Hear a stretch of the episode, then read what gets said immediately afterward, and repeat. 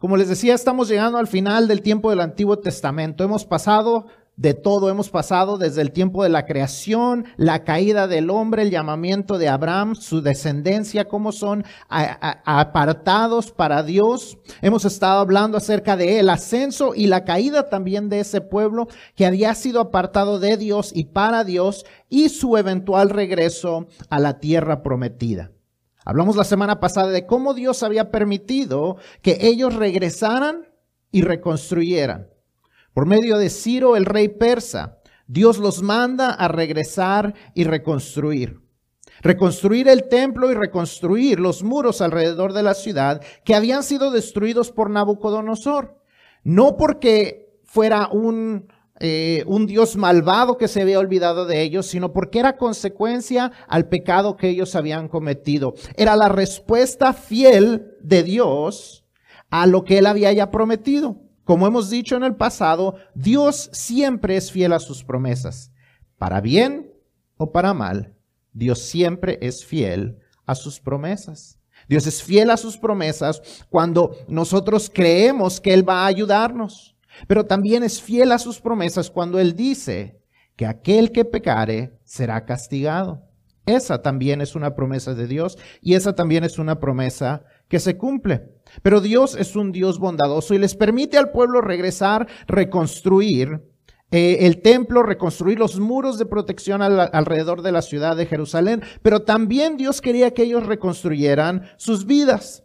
Si leemos todo el libro de Esdras y el, libro de Nehemías, y yo les recomiendo que lo hagan, no se van a tardar más que tal vez una o dos tardes en leer los dos libros, ustedes verán todo lo que Dios les está diciendo al pueblo.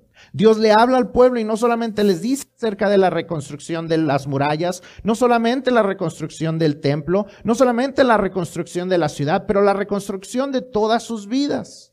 Desde quienes con quienes se casaban, con quienes comerciaban, todo lo que ellos estaban haciendo, lo que era correcto y lo que no era correcto.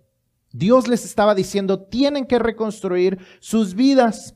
Pero eso solo podía suceder como resultado de un corazón agradecido. Dios no los iba a forzar a hacerlo, sino que Él esperaba que el cambio en ellos viniera como resultado de un reconocimiento de que sin importar las circunstancias, Dios había sido fiel.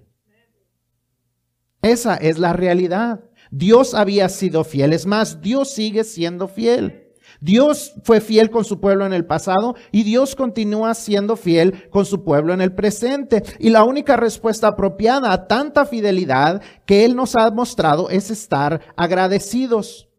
Cualquier cosa menor es inapropiada. El agradecimiento verdadero va más allá de sentir o decir gracias. A veces decimos, ay, es que me siento muy agradecido.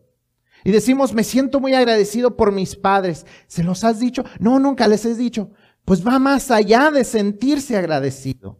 Ah, bueno, entonces les voy a decir cuánto estoy agradecido a mis padres, a mis abuelos, a mis familiares, a mi esposa. Ah, porque yo estoy muy agradecido por ellos, pero nunca se los he dicho, lo hemos sentido, a veces lo decimos, pero más allá de solamente sentirlo o decirlo, también tenemos que demostrarlo con nuestras acciones. Un verdadero agradecimiento se muestra más allá de los sentimientos y las palabras y se va a la acción. Requiere acción que respalde las palabras.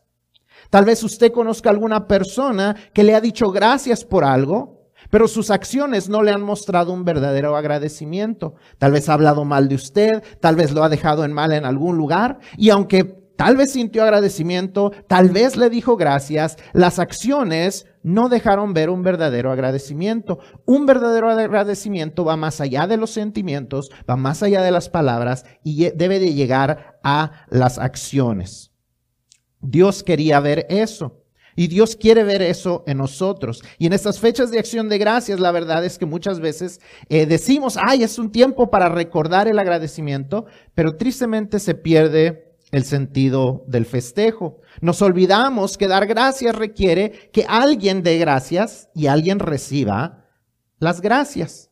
Principalmente dando nosotros gracias a Dios. A veces hasta nos olvidamos de dar gracias. Nos, nos, juntamos en familia, llegamos a la casa del familiar y tenemos la celebración, comemos, todos nos vamos y nadie le dijo gracias, ni siquiera a la persona que, que, fue el, el, el, ¿cómo se dice?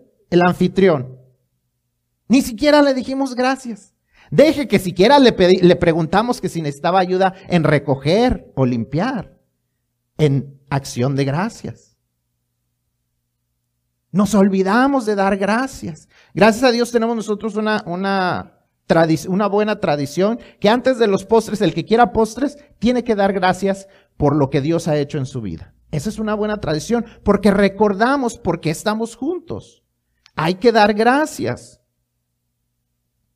Hemos convertido tristemente en la actualidad el Día de Acción de Gracias en el día en que compramos temprano los regalos navideños a buen precio.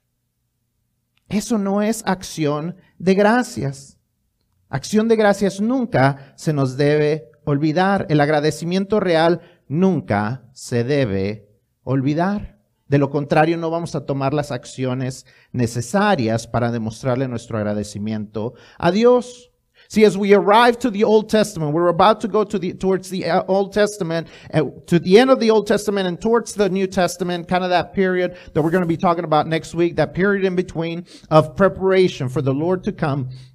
We're, we're at the end of the Old Testament and we've, we've gone through it all. We've gone through creation. We've gone through the fall of man. We've gone through the calling of Abraham. We've gone through how his, his descendants were called to be God's people, how they were taken out of Egypt, how they were uh, put in the in the promised land, how they were promised that they would be blessed, but also they would be cursed if they were disobedient, and how they fell into that disobedience, and ultimately they were de- de- defeated and taken into captivity. But we've also seen them come back as God promised when there was repentance at the appropriate time. And so when they come back, they get to rebuild. But not only do they get to rebuild their own, the, the, the walls around the city. Not only do they get to rebuild the temple, but God is calling them to rebuild their lives. As a response of gratefulness, of, of thanksgiving for what God had already done throughout history, God is calling them to thanksgiving, to a true thanksgiving, to a thanksgiving that takes action into truly being grateful. Because sometimes we forget that gratefulness goes beyond just a feeling of gratefulness. It goes beyond just a saying. See, it's not thanks feeling. It's not thanks saying. It's thanksgiving. It takes more action than just feeling or saying that we are grateful. We have to take some action into our thanks, our thankfulness. God has called us to be grateful and to have an action be, be, beyond just saying that we are grateful. He calls us to have action just like he did in the times of Nehemiah.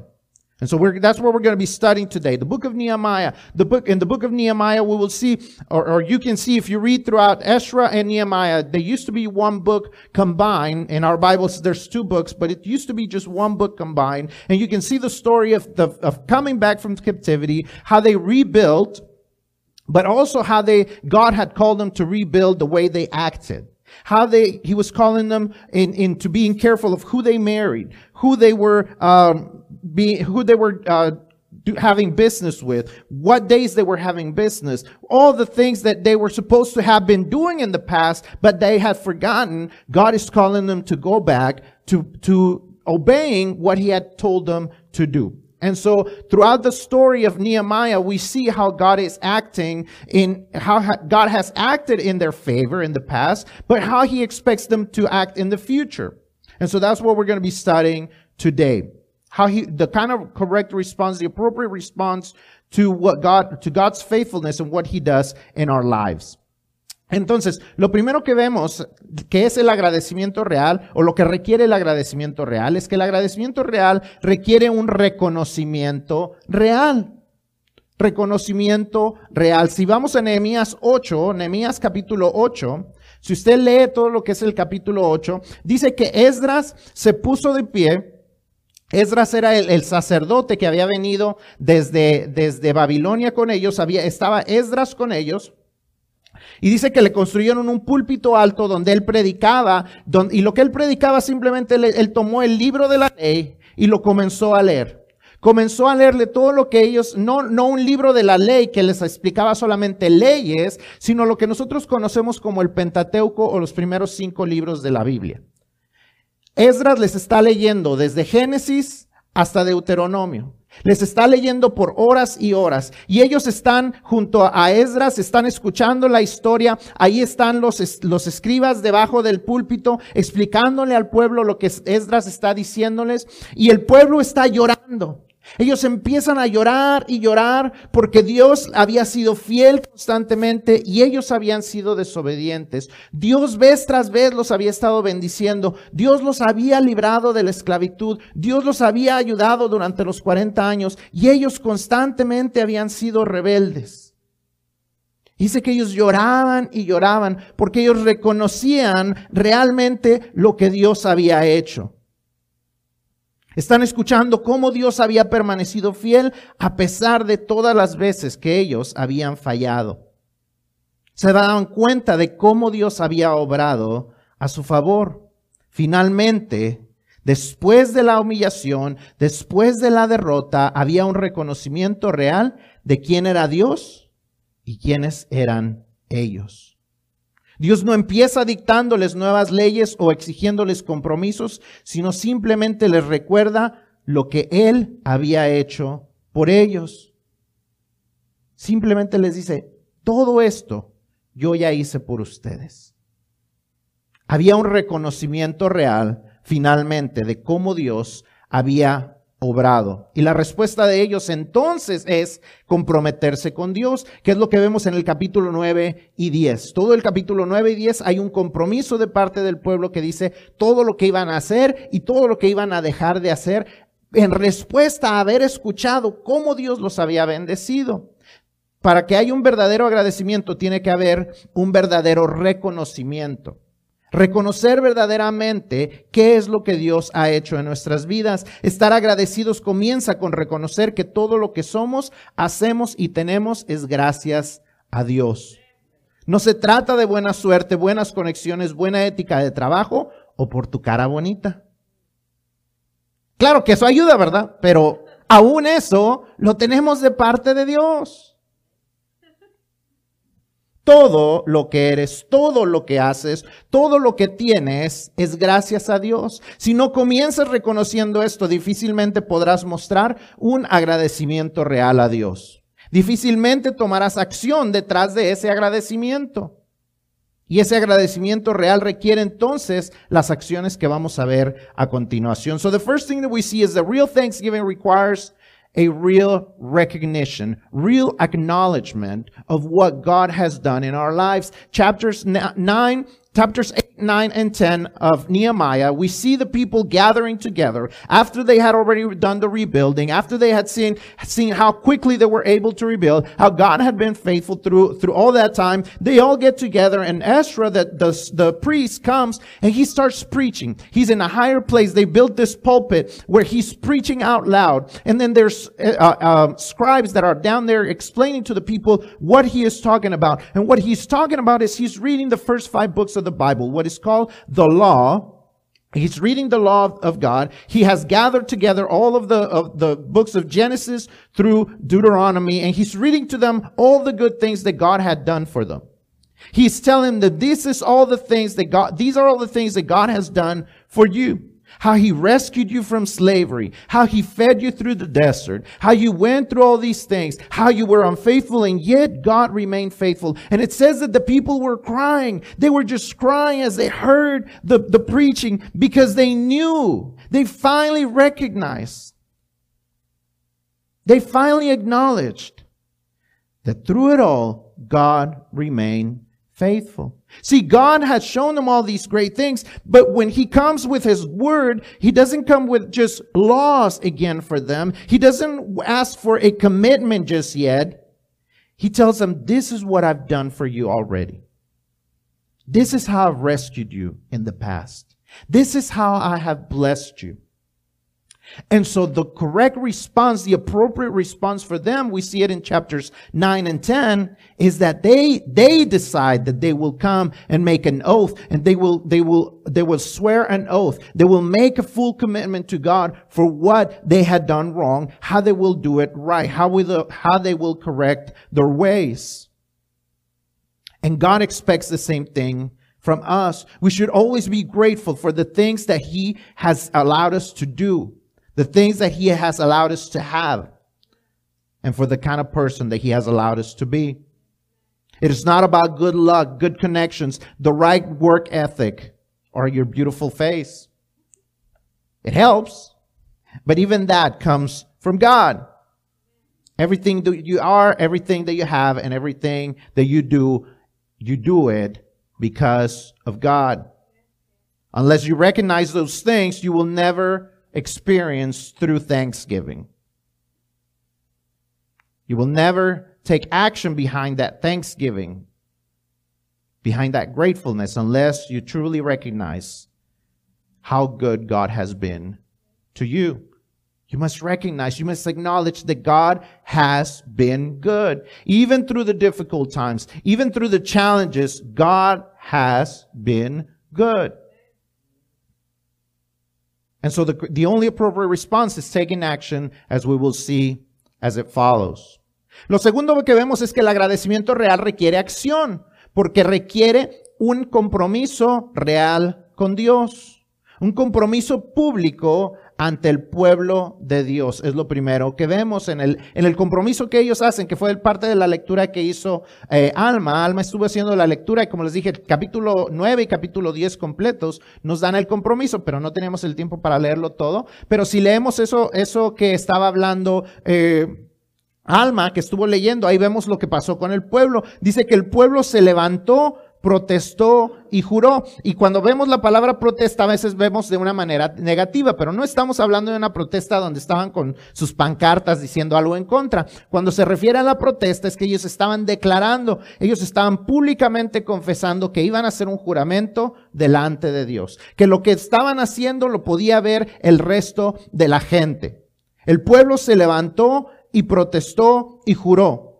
Se comprometieron en, qué era lo que iban ellos a hacer de manera distinta. Se comprometieron con Dios en su comportamiento.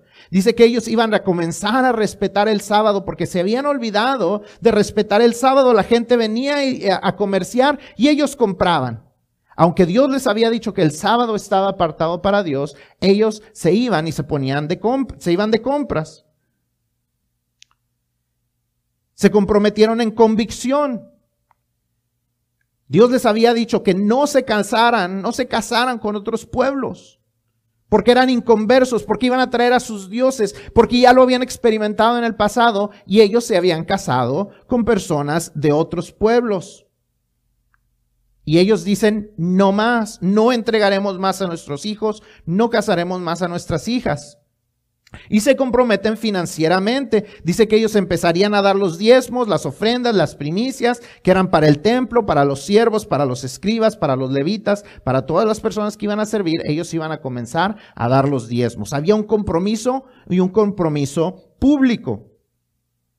¿Qué compromisos públicos has hecho tú? ¿Haces compromisos públicos con Dios? Porque a eso se requiere. A veces creemos que la asistencia es suficiente. La asistencia definitivamente es importante. Y debemos de asistir regularmente a la iglesia. Debe de tomar prioridad. No debemos de dejarnos engañar. A veces creemos que ahora con la tecnología estar en la casa es lo mismo que estar en la iglesia. No es lo mismo. Hay una gran diferencia. No es reemplazable la presencia con la tecnología. Es importante estar en la casa de Dios, pero más allá de la asistencia debe haber también un compromiso. Hay una gran diferencia entre asistencia y compromiso. Estar aquí cada domingo no es lo mismo que estar comprometido. Déjeme le muestro la diferencia. Usted se levanta en la mañana y usted si se levanta como yo se levanta con hambre. Usted abre el refrigerador. Dice que voy a desayunar, ve dos huevos y, y un tocino. Usted saca el tocino, lo fríe, pone los huevos, los fríe, se los sirve y desayuna. En ese desayuno, el pollo, la gallina estuvo presente, pero el cerdo estuvo comprometido. Ahí se entregó todo. Es chistoso. Pero eso es lo que se requiere, darnos completamente, dar nuestra vida. ¿Qué es lo que Dios quiere de mí? Si Dios quiere mi vida, eso es lo que le voy a entregar. No nada más estar presente. ¿Qué compromisos públicos hemos hecho? El bautismo es un compromiso público. Más que decir, ah, si me bautizo ya voy a ser bautista. O más que decir, ah, si me bautizo ya voy a ser miembro de la iglesia. Bautizarnos es decir, soy hijo de Dios. Soy hijo de Dios, he recibido a Cristo, vino Él a transformar mi vida. ¿Qué compromisos públicos has hecho? El servicio es un compromiso público. ¿Qué te gustaría hacer en la iglesia? A veces preguntamos, ¿qué te gustaría? Ah, pues hay gente que, si son honestas, diría, ah, pues venir, me gustaría venir a sentarme. Estar aplastados no es una de las opciones. Un compromiso público demanda servicio a nuestro Dios. Dios no te salvó para estar sentado calentando banca, calentando silla. Dios requiere un compromiso público si verdaderamente estamos agradecidos. Y como les digo, ellos hicieron un compromiso no solamente en lo que refería a lo que eran las cosas de la iglesia y del templo, sino también fuera del templo, su vida diaria, donde, con quienes se casaban, cómo comerciaban, también demanda un comportamiento de parte de nosotros.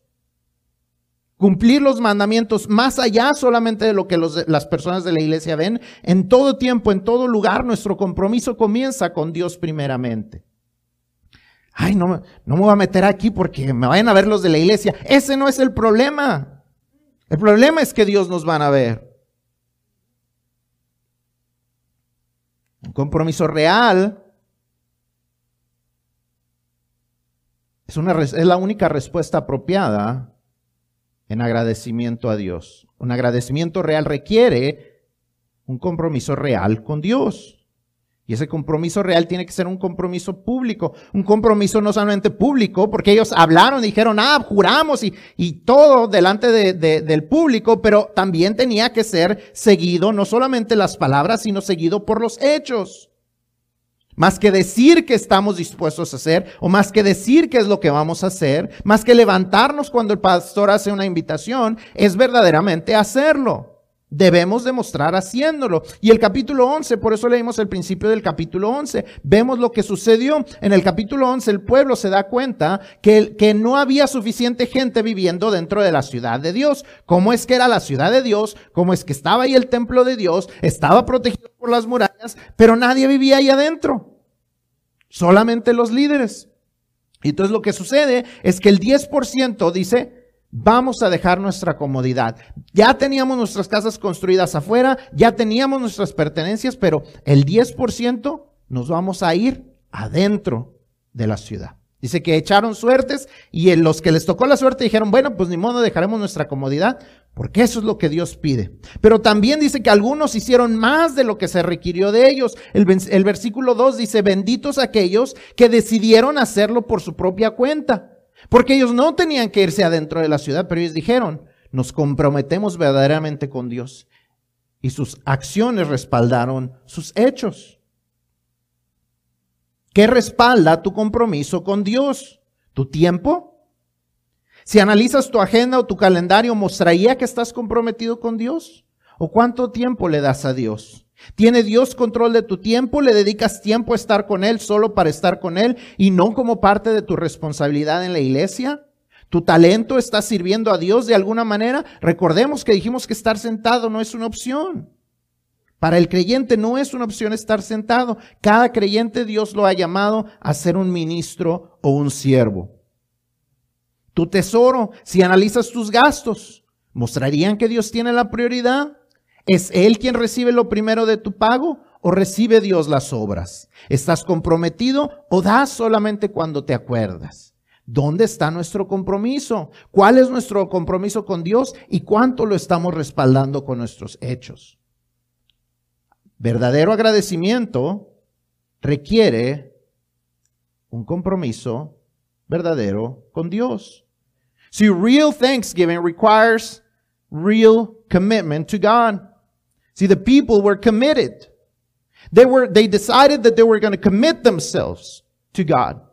They were going to commit themselves. And so they all gathered together and they say, it says that they take an oath before everyone and they're, they're going to change the way they live. They're going to change the way they, they uh, conduct business. They're going to change everything that is going to go around them because they are going to please God. They make this commitment in front of everyone and that's what they're going to commit themselves to do. What do you commit yourself to do? Do you ever commit yourself to do things in public? Are you committed to being here? Or do you always find something more important to do? You cannot replace time with God in His church. You cannot replace it with technology. You cannot replace it with podcasts. You cannot replace it with anything except being here. But beyond just attendance, you must be committed. In bacon and eggs, the chicken is in attendance, but the pig is committed. That's a big difference. That's what God has called us to do, to give our lives, to give everything of ourselves, everything that is required to take part. Baptism is one way in which we publicly commit ourselves to God. Beyond saying, this makes me a Baptist or this makes me a member of Hazel Avenue, Baptism is what says this, this shows that I am, that I am a Christian, that I receive Jesus, that I have received salvation, that I am committed to Him. Serving Him displays a commitment. Sitting down is not an option. God has called us to serve. A commitment in how we live our lives beyond these doors, beyond these walls. That God has, that God is always watching us. That it goes beyond what people see, the people from the church see, and that, that we are actually committed because God sees everything and we are committed to pleasing Him. And we, we back that commitment to Him not only with our words, but also with our actions, as the people in chapter 11 did. When, when people needed to live within the city, 10% of them said, we will move in. They took lots. They kind of figured out who it was going to be. But some of them decided, oh, I will go beyond what I've been called to do. And they went inside. They left behind their comfort. Are you stepping out of your comfort zone to commit yourself to God with your time, with your talents, with your treasure? Are you giving God your time? If I, if I saw your schedule, if I saw your calendar, could I see that you are committed to God? If I saw your bank account, if I saw your expense report, could I see that your finances are committed to God? Are you serving God in one way or another? Because real thanksgiving goes beyond the words. It requires a real commitment, a public commitment, and one that is backed up by our actions. But even that is not enough. Vemos que el agradecimiento real va más allá de las palabras, requiere un compromiso real, un público y respaldado con hechos, pero no solamente eso, sino que el agradecimiento real requiere también una conexión real con su iglesia. No se trata solamente de venir a la iglesia uh, de manera constante para estar comprometidos con Dios. Dios también desea que haya una conexión real eh, de entre nosotros eh, con su pueblo. Una conexión real requiere responsabilidad mutua. El pueblo no solamente juró ante Dios, no solamente se apartaron y dijeron, ah, bueno, yo le voy a jurar a Dios porque todo es entre Dios y yo. A veces decimos, no, es que eh, mi relación con Dios es entre Dios y yo. Dice que ellos se juntaron públicamente, unos delante de otros juraron. ¿Qué quiere decir eso? Yo te vi a jurar a ti, tú me viste jurar a mí. Si nos vemos fallando, pues yo te voy a decir, hey, tú juraste allá. Si tú me ves a mí y fallando, te doy permiso de que me digas, hey, le estás regando, estás fallando. Si vamos a ponernos como jueces los unos sobre otros, claro que tenemos que hacerlo de la manera apropiada, directamente con la persona, no juzgando con los, a los demás, con todos los demás, y la persona ni en cuenta. No, ay, fulanito, mira, dijo, dijo que iba a hacer esto y mira, ni lo hace. No, vaya directamente con la persona. Si usted lee el libro de Nehemías, verá que Nehemías era una persona que estaba en conflicto con muchas personas. Uno a veces dice, ah, no, las personas de la Biblia no tenían conflictos. Él tenía conflictos y no se los andaba buscando. Simplemente la gente le andaba buscando a él. Pero cuando él tenía un conflicto con alguien, él directamente iba y les decía cuál era el problema. Él no tenía ningún problema con ir y enfrentar un conflicto como fuera necesario y responder. Usted haga lo mismo. Si tiene un conflicto con alguien, si no se lleva bien con alguien por alguna razón, si alguien lo ofendió, vaya y dígale a la persona. Porque verdadero agradecimiento requiere esa conexión real con el pueblo de Dios. Nemías enfrentó múltiples conflictos y estuvo dispuesto a enfrentarlos. Una conexión real también requiere una participación activa. Como les digo, parte del compromiso era dar de sus recursos para todas las necesidades de la casa de Dios, tanto las cosas materiales como para proveer para los siervos. Ellos daban porque sabía que era necesario. Ellos podían ver que el templo de Dios se había reconstruido y todo eso llevaba un mantenimiento. Ellos sabían que se tenían que llevar a cabo los sacrificios y los animales no se iban a aparecer por arte de magia, sino que ellos tenían que proveerlos. Dios les había mandado cómo tenían que dar las ofrendas, cómo tenían que dar las ofrendas de lo que plantaban, cómo tenían que dar las ofrendas de los animales, dónde las tenían que llevar y ellos hicieron un compromiso porque sabían que era necesario. Todos los que estamos aquí, todos disfrutamos de algo aquí. ¿De dónde creen ustedes que salen los materiales? El agua, el aire acondicionado, la calefacción. la mañana ya aprendimos la calefacción porque dije, pobrecitos, yo, yo, por mí que esté frío, pero yo sé que no a todos les gusta el frío. No hay ningún amén, yo creo que la próxima semana no lo prendemos. ¿De dónde sale todo eso? ¿De dónde sale todos los, materiales que se llevan sus niños? Los snacks que se llevan los niños.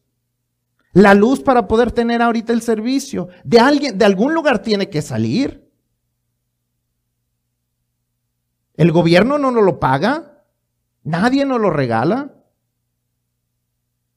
La iglesia depende de Dios pero Dios quiere usar la participación de todos. Hay una buena noticia y una mala. La buena noticia es que Dios nos ha dado todo lo que necesitamos como iglesia para llevar a cabo el ministerio. La mala que a veces está en los bolsillos de los que no quieren soltar nada. Ni aun porque se benefician personalmente o beneficia a sus familias.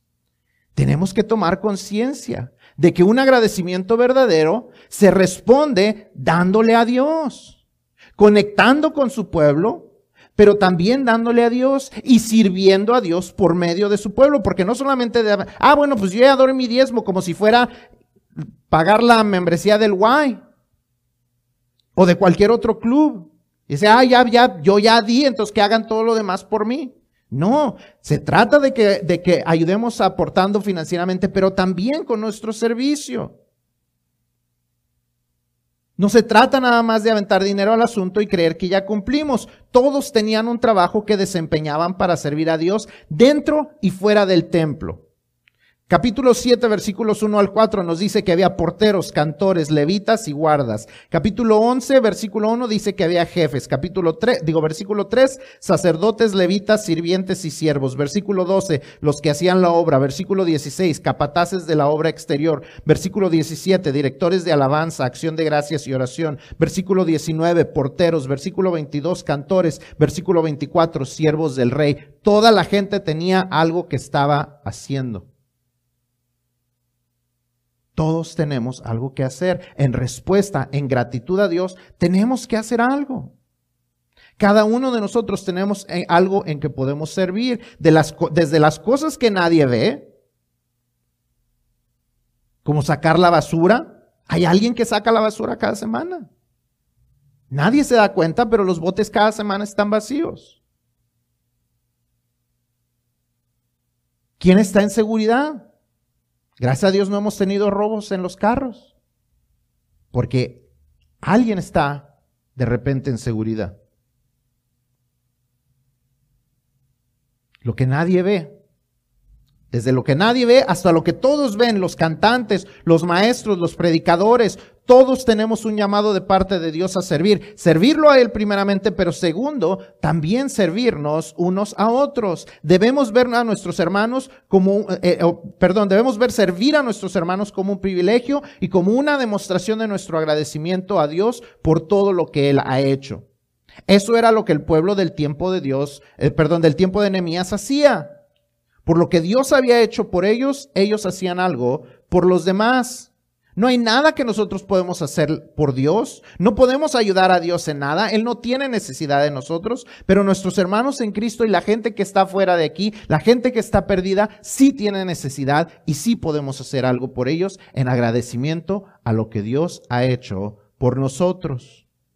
Si en verdad hay gratitud en nuestros corazones por lo que Dios ha hecho, debemos formar conexiones reales con su iglesia. So God requires, real thanksgiving requires that we have a real connection with God's people. It's not just about coming to church. It's not just about committing ourselves to God, but it, it requires also a real connection with His people. Having accountability. They, when they, when they went and made this oath in front of everyone, they made an oath in front of everyone in such a way that if anybody failed, they all knew. You made a commitment. And I made a commitment.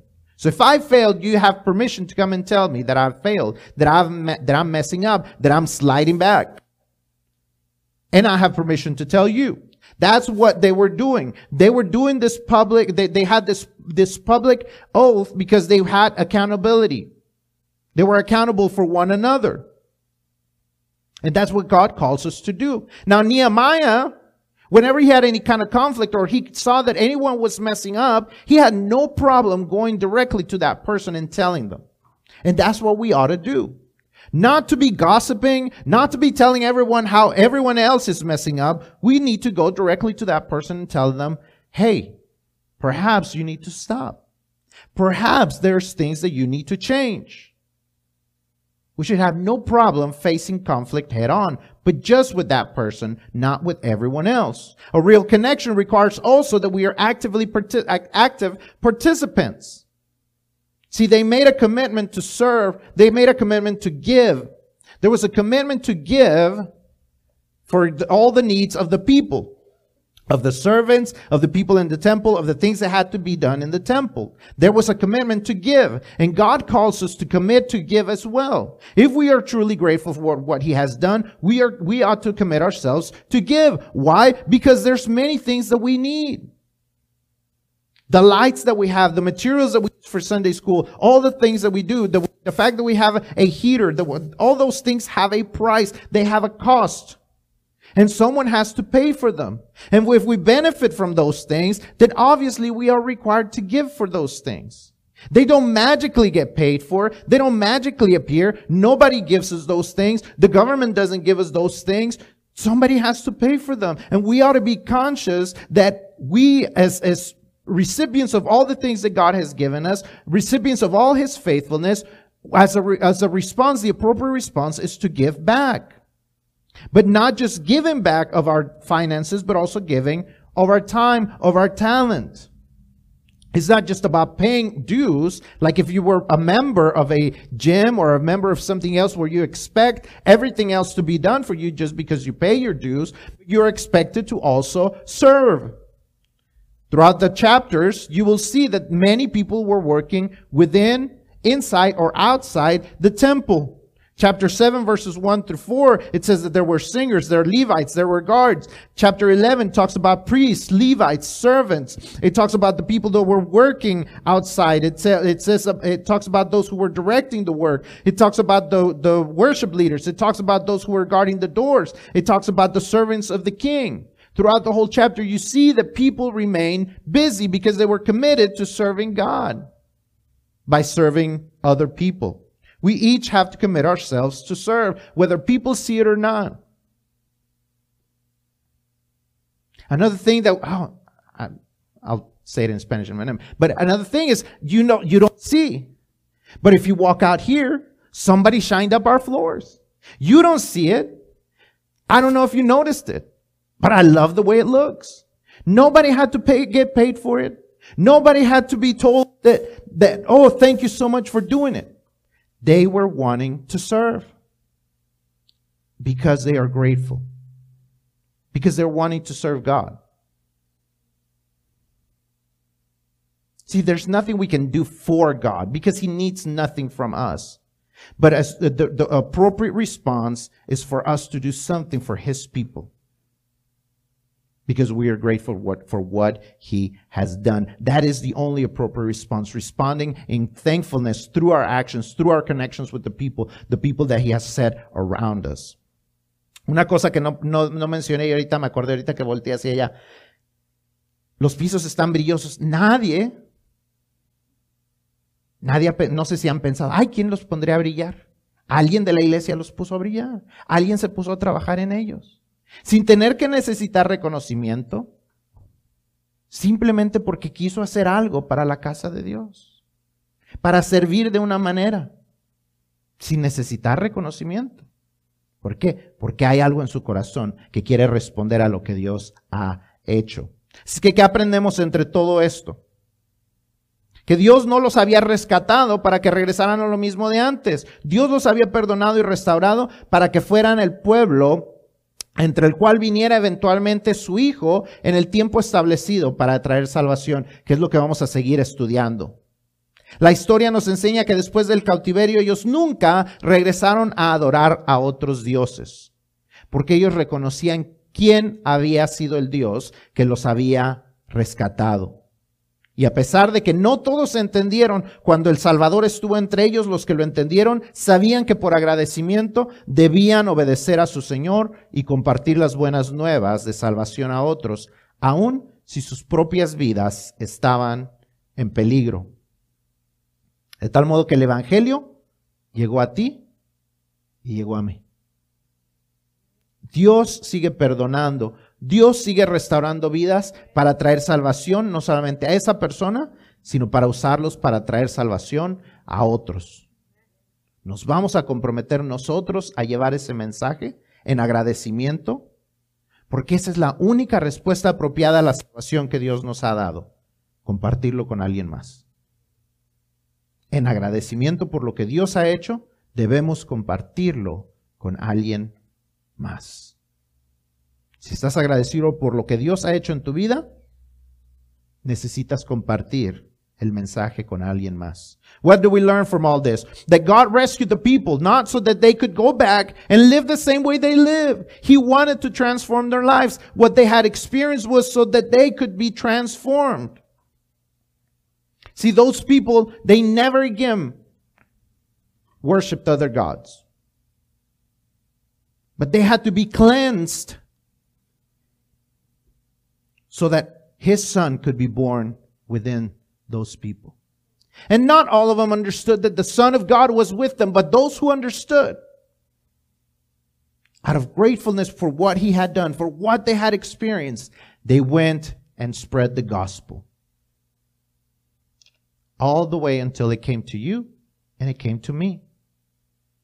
In spite of their lives being in danger, they were willing, out of gratefulness, they were willing to obey and go and make disciples. That's the same thing you and I are called to do. If we are grateful for our salvation, we ought to be sharing it with others. We ought to be sharing the message of salvation with others. Si tú tal vez nunca has recibido a Cristo, tal vez por eso te cuesta trabajo estar agradecido, pero hoy es el día para poder experimentar la salvación y ese agradecimiento. En cada mensaje hemos dicho, ¿dónde está Jesús? Bueno, Jesús es, Nehemías es una imagen de Jesús. Nehemías vino a reconstruir. Jesús vino a reconstruir, pero él no vino a reconstruir templos o muros. Vino a reconstruir vidas. Construidas como la tuya, vidas reconstruidas como la mía. Jesús es el mejor reconstructor. Él quiere reconstruir vidas y por eso se sacrificó. Por eso entregó su vida. Y por eso la gente necesita conocerlo a Él. Es tiempo de que por agradecimiento real reconozcamos las grandes cosas que Dios ha hecho por ti y por mí. y que hagamos un compromiso real con Él, que formemos una conexión real con su iglesia.